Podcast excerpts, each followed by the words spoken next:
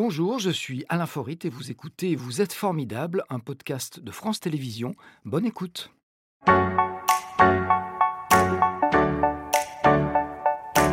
Pierre-Yves Ginet. Bonjour Pierre-Yves. Bonjour Alain. Bonjour. Oh. Ça vous va comme ça, non? Oui, ça aussi. Merci d'avoir accepté notre invitation.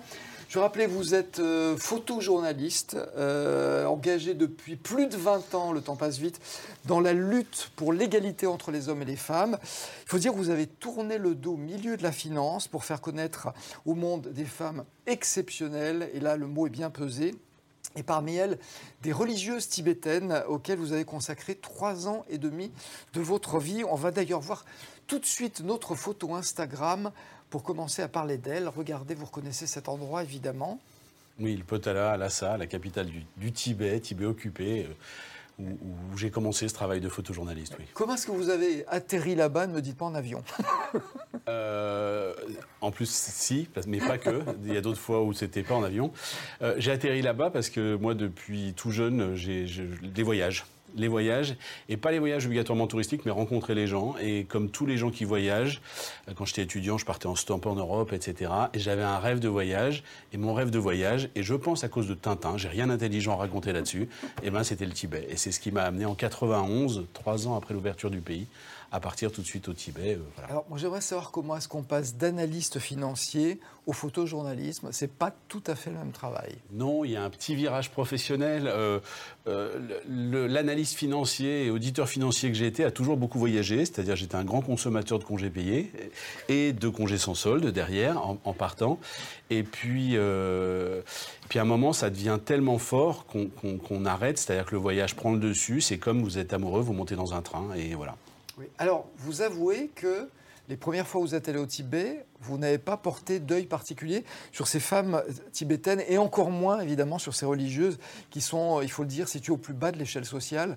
Vous les avez pas vues parce qu'elles étaient invisibles? Non, parce que je les regardais pas, parce que je suis un mec moyen parmi les mecs moyens au départ, hein, c'est tout, avec une culture euh, euh, engagée chez nous en fait, où on regarde les hommes, on s'occupe des hommes. Donc j'ai travaillé sur l'occupation du Tibet par le prisme des hommes qui travaillaient sur cette question en ne voyant pas les femmes. Alors justement, qu'est-ce qui vous a fait prendre conscience de cette condition des femmes, et notamment de ces religieuses, parce qu'il faut savoir qu'elles luttent contre deux choses, contre la Chine et contre une société qui est très hiérarchisée. On l'a dit, elles sont au bas de l'échelle sociale. Oui, très patriarcale. Il y a un proverbe qui, qui résume la situation, qui dit si tu veux un maître, fais de ton fils un moine, si tu veux une servante, fais de ta fille une nonne. Je crois que ça explique tout. C'est terrible ça. Et, oui, après, euh, c'est une façon de résumer des choses qu'on voit aussi chez nous, hein, franchement. Oui, oui, et euh, bah, comment c'est parti? C'est parti d'un hasard et de rencontres. Moi, c'est un petit peu le, truc de ma vie. Hein.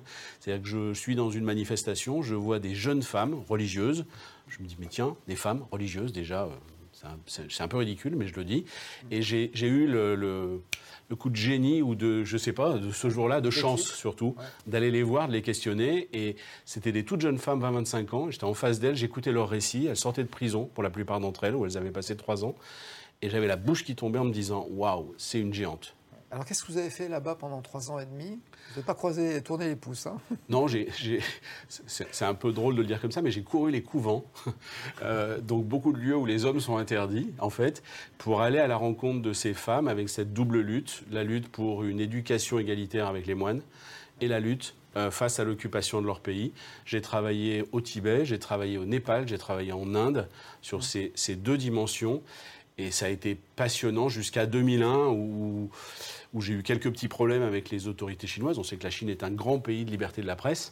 Et, euh, Pour ceux qui n'auraient pas compris la dimension ironique. Oui, pardon. Euh, c'était l'ironie. Et, où c'était compliqué, non pas pour moi, mais pour les gens avec qui on travaille, parce que quand on est grand reporter, on ne travaille jamais seul. Euh, on ne ramènerait jamais une seule information sans les gens sur place, et notamment grâce à un fixeur ou une fixeuse. Et moi, c'était une fixeuse. donc voilà, c'était temps d'arrêter. Vous l'avez dit, c'était des lieux, ce sont des lieux qui sont fermés aux hommes. Comment est-ce que vous y êtes entré? Avec une perruque? Non, fermé, enfin, ça dépend. Il y, a une, il y a des endroits, oui, qui étaient interdits aux hommes, et puis des endroits où il y avait une tolérance, etc., puis des endroits où on avait un peu le droit. Par contre, c'est vrai qu'aller passer des soirées dans des chambres de nonnes pour discuter avec elles, les interviewer, etc., oui, c'est pas tellement l'usage. Donc j'ai vécu des trucs drôles, planqués dans, sous, le plumard, des trucs comme ça, enfin un peu l'amant de service. Et puis des choses plus plus difficile avec les autorités chinoises aussi, euh, plus voilà où je devais m'écarter parce que je les mettais doublement en danger. Donc euh, voilà, il y a du drôle, du pas drôle du tout, et, beaucoup d'échanges de vie et de et d'enrichissement. Mais c'est dingue ce qu'elles m'ont apporté. Quoi, La femme la plus formidable que vous ayez rencontrée là-bas? Alors là-bas au Tibet, euh, il y en a deux. J'ai une amie qui s'appelle Annie Cheng Drolma qui a monté une école au Népal pour l'éducation des non-tibétaines et qui travaille par exemple avec Mathurie, qui a notamment soutenu par le Dalai Lama aujourd'hui, alors qu'au départ, ce n'était pas le cas. Et, cette amie, ça a été c'était une danseuse de salsa, et au départ, euh, les gens la regardaient avec un, sale œil. Et, en fait, elle a bougé tous les codes, etc. Et tout le monde s'est rendu compte que. Et puis l'autre, euh, une religieuse qui a vécu, euh, qui, a, été en prison. Enfin, il y, a, 14 religieuses qui ont été en prison pendant des années, et, dont une qui a, qui a mis le souk en prison, quelque chose d'incroyable, qui était un peu la, leader des, des, prisonniers politiques euh, pendant un grand nombre d'années, que j'ai eu la chance de rencontrer euh, à sa sortie de prison. Et en fait, mon, mon, démarrage aussi sur cette actualité, c'est le monde qui m'avait appelé pour aller faire des photos de sa maison hein, quand j'étais à Lhasa. Elles ont été en photo dans Femmes ici ailleurs? Il y a très longtemps, oui. Voilà, j'en profite pour montrer ce magazine. C'est un bimestriel, c'est-à-dire que c'est tous les deux mois. Vous en êtes le rédacteur en chef aujourd'hui. Co-rédacteur en, chef, avec une co-rédactrice en chef. J'aurais dû y penser, ça paraît logique. Euh, on y trouve des femmes exceptionnelles de par le monde. Oui, on nous surnomme parfois le, courrier international des femmes, ce qui est un peu faux parce que c'est 50% France, 50% international. En même temps, c'est flatteur parce que c'est un excellent. Euh, euh, et, et, on crâne d'ailleurs avec ce nom, j'adore. Mais euh, et puis de l'autre côté, on a voilà une actu très large santé, culture, éducation, entreprise, etc. Et l'actu des femmes d'ici et d'ailleurs parce que l'ici conditionne l'ailleurs, l'ailleurs enrichit l'ici, etc., etc. Voilà, on est en train de voir, euh, d'avoir quelques images. On va écouter pendant ce temps la question formidable. Il n'y a pas de raison pour vous y échappiez. Pierre-Yves, vous savez ce que disait François Giroud? La femme serait vraiment l'égale de l'homme le jour où, à un poste important, on désignerait une femme incompétente. Alors, ce jour est-il arrivé? Non, non, non, non, non, nulle part, pas en France, pas ailleurs, pas nulle part. Non, non, non, non. Il y a toujours une exigence bien supérieure vis-à-vis des femmes dans les entreprises, dans les écoles, dans la politique, dans partout, etc. On n'y est pas. Euh, et quel gâchis oui. Quelle stupidité collective d'exiger davantage de cette moitié de la population. Et j'allais dire que si c'était arrivé ce jour-là, il y aurait plus de magazines. Et, Notre raison d'être, c'est justement de, de, faire avancer les choses et c'est de disparaître, un jour. Oui. Alors, à vos débuts dans, le journalisme, dans le photojournalisme, ou le travail de photojournaliste, euh, vous êtes euh, vite rendu compte que vos reportages étaient, alors je ne sais pas si le mot censuré convient, mais il manquait des morceaux. Alors, censuré, non, on va dire euh, partiellement coupé au montage, oui. Voire pas intéressant. On me disait c'est pas intéressant. C'est-à-dire qu'on ramenait une grosse actualité. Alors bon, ça arrive à tous les journalistes hein, de ramener quelque chose. On se dit c'est énorme comme sujet, et puis d'avoir une rédaction qui vous dit non. Quand c'est systématique sur des sujets qui parlent de femmes agissantes, de femmes en lutte, etc., au bout d'un moment, on se gratte la tête. Quand on monte des expositions derrière autour de ces femmes et qu'on voit des dizaines et des dizaines de milliers de personnes voir, venir les voir et se dire c'est étonnant, c'est formidable, ça nous inspire, ça nous donne la pêche, on apprend, là on se dit il y a peut-être un hic. Et puis coupé au montage, oui, c'est-à-dire quand il y avait des reportages qui montraient les femmes qui avaient subi parfois des horreurs, qui s'étaient relevées et qui étaient devenues des combattantes formidables, bah, la deuxième partie était, ça m'est arrivé quelques fois, non plus pas tout le temps, hein. une ou deux fois, ça a été coupé pour garder que ce qu'elles avaient subi. Femmes victimes, ça colle dans nos, dans nos stéréotypes. Oui. En même temps, c'est important de rendre compte de cet aspect-là, qu'elles sont victimes, qu'elles souffrent. La souffrance, c'est quelque chose qu'il faut montrer aussi pour faire réagir les gens. Ou est-ce que ça marche pas comme ça? Ah non, en fait, je crois que notre boulot, c'est de montrer ce qui est. Et en l'occurrence, c'est tout, on n'a même pas à se poser de questions. Et quand on a quelqu'un qui est victime, homme ou femme, qui est victime de quelque chose, il faut le montrer. Quand on a quelqu'un, femme ou homme, qui est victime, qui se redresse, qui est résilience et qui arrive à déplacer des montagnes, il faut le montrer dans son entièreté. Il n'y a pas à réfléchir plus. Tout ça... Alors que c'est les hommes, on va, on va vraiment insister sur l'aspect héros. On est des gros costauds parce que vous avez vu ce qu'il a subi, ce qu'il est arrivé à faire. Voilà, c'est là que c'est stupide. Alors c'est vrai que ça fait espérons-le, évoluer les mentalités Est-ce que ça sauve des vies pour autant? Il y a des pays, oui. Il y a des pays, oui, ça en sauve euh, et, ça en condamne aussi. Il y a des, éléments qui se passent à droite à gauche. On a la chance avec ce métier, c'est qu'on a des, copains et surtout des copines dans le monde entier. Et, il y a des décisions qu'on peut prendre chez nous. On a des copines qui nous appellent ou qui nous écrivent en disant mais qu'est-ce que vous êtes en train de faire? Vous ne savez pas les conséquences que ça peut avoir chez nous ou l'inverse. Donc, euh, donc oui, ça peut sauver des vies et avancer sur cette question de l'égalité entre les femmes et les hommes, notamment en ce moment dans ce monde d'un côté Russie, Bolsonaro, Trump, la Chine, on voit l'Afghanistan, on voit la Turquie. Enfin, aujourd'hui, c'est chaud comme sujet. Donc les grandes démocraties ouais, c'est pas qu'une, c'est plus qu'une question de démocratie, c'est-à-dire qu'on avait un prisme avant qui était démocratie, bloc de l'Est, grosso modo, alors qu'aujourd'hui cette question des, des, rétrogrades et des progressistes, et notamment sur cette question de la place des femmes dans la société, ça devient un, point de, de, césure dans la communauté internationale. Donc je pense que c'est un sujet important et oui qui sauve des vies. On va voir notre deuxième photo Instagram. Vous allez reconnaître, je pense, euh, ce pays. C'est le Rwanda. Ah, la photo était trop petite. Ah oui c'est vous qui nous l'avez demandé. Euh, c'est vrai que pour nous, le Rwanda, c'est le pays où a eu lieu le terrible génocide des Tutsis. C'est entre avril et juillet 1994. C'est une date qu'il ne faut pas oublier. L'estimation de l'ONU, c'est 800 000 morts. Ça n'est qu'une estimation.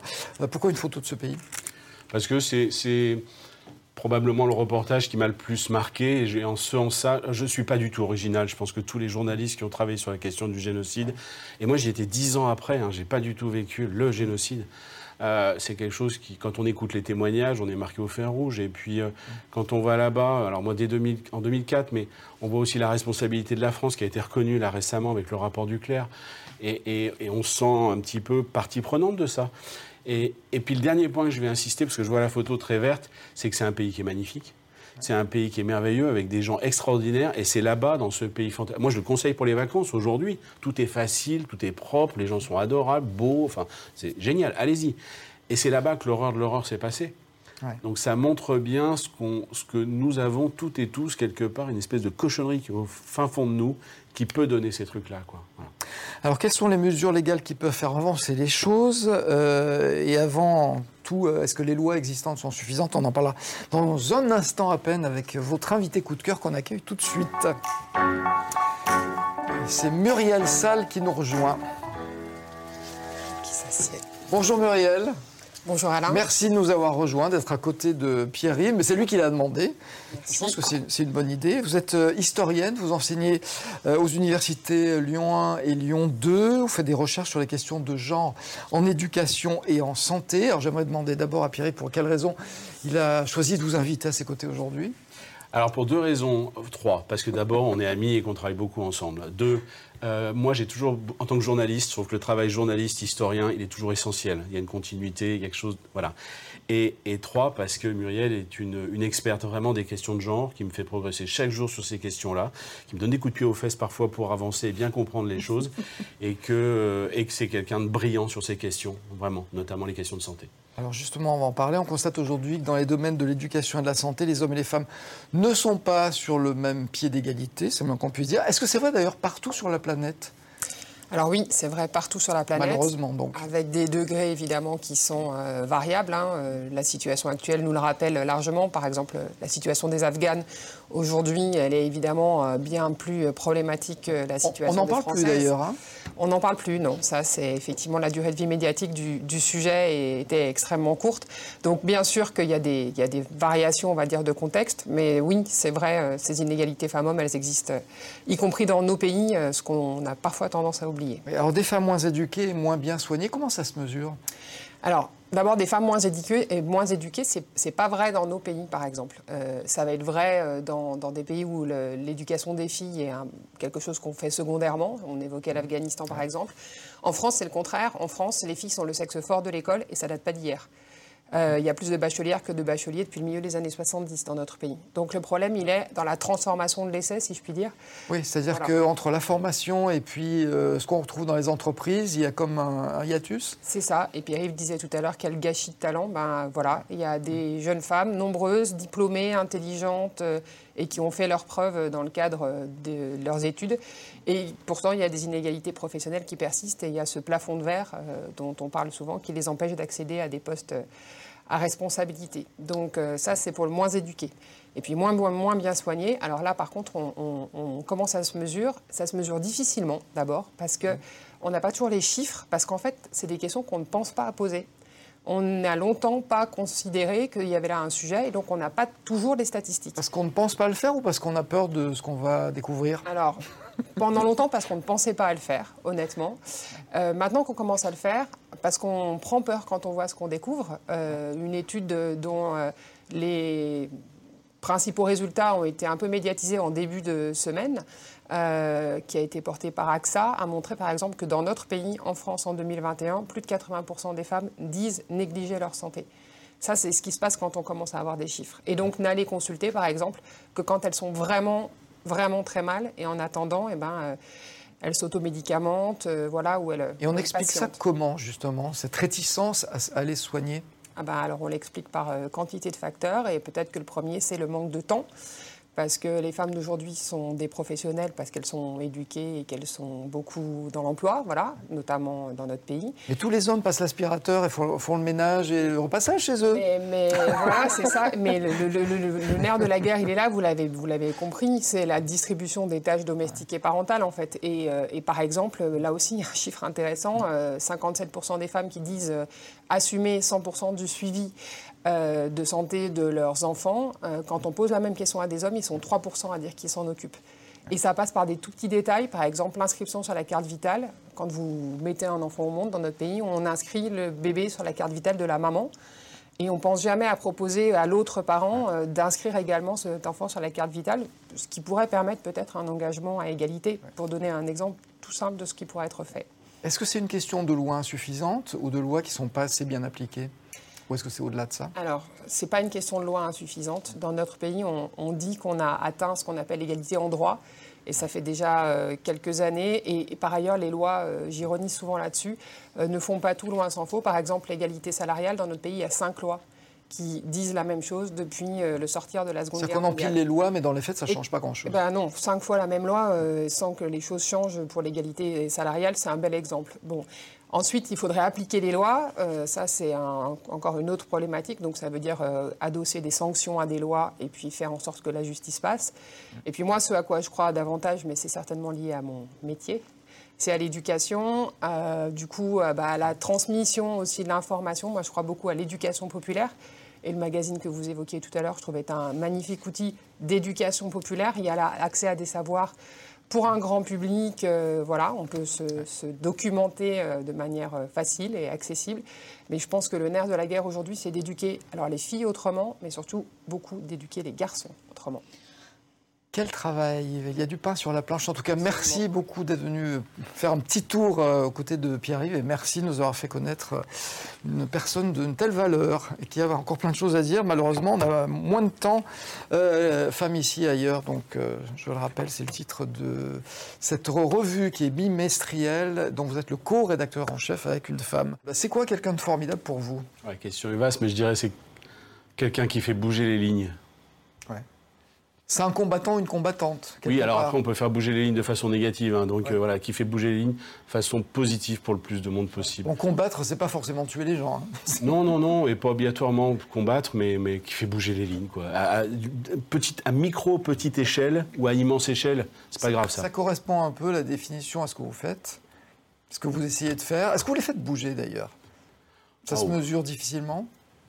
J'ai fait bouger des lignes. Euh, quand on commence à vieillir et à regarder dans le rétro, on peut se dire euh, oui, oui, je sais les autres après. Ouais, il y a eu des lignes qui ont bougé grâce à ce que j'ai fait. Après, des, des, fois, c'est juste un pas pour une personne.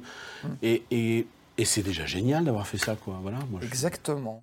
C'était Vous êtes formidable, un podcast de France Télévisions. S'il vous a plu, n'hésitez pas à vous abonner. Vous pouvez également retrouver les replays de l'émission en vidéo sur France.tv.